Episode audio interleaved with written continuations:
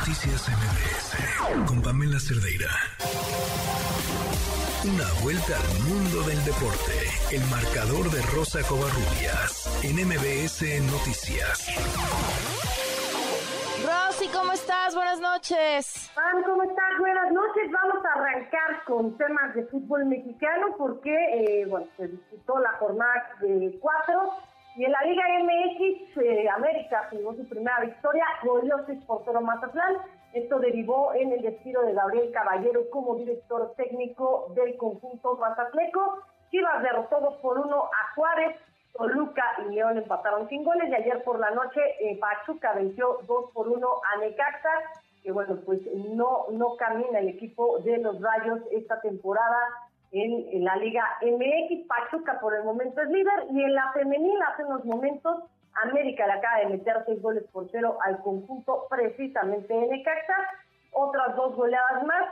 Cholos 4-1 a Puebla, el Atlético de San Luis 5-1 al conjunto del Atlas. Y regresando a la Liga MX, nada más mencionar que Tigres ya tenía su refuerzo. Diego Lainez llegó ayer, hoy presentó los exámenes médicos y en los próximos días ya será presentado oficialmente como jugador del conjunto felino.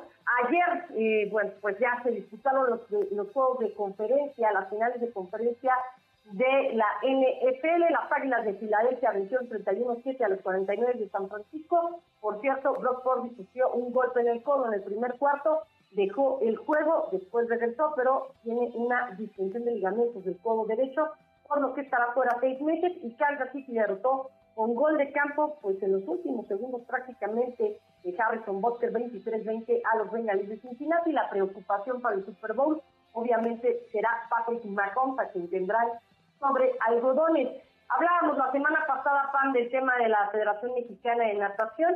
El fin de semana se filtraron unos audios y hace unos momentos Ana Guevara en el abanderamiento de los cañeros de los mochis que irán precisamente a la Feria del Caribe, habló respecto a esta situación. Vamos a escuchar. Ok.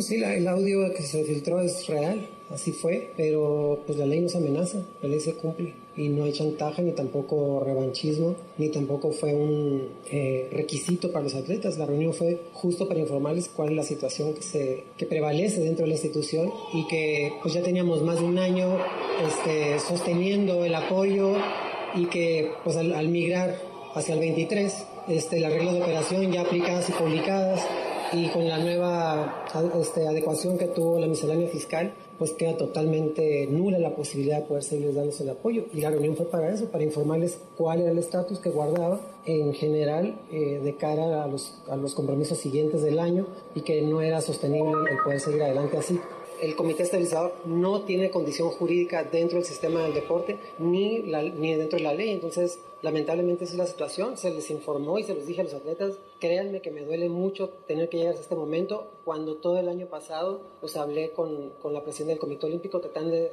de hacerle ver pues la, la, realidad de lo que se estaba por avecinar y pues fue este, en vano. La respuesta no llegó.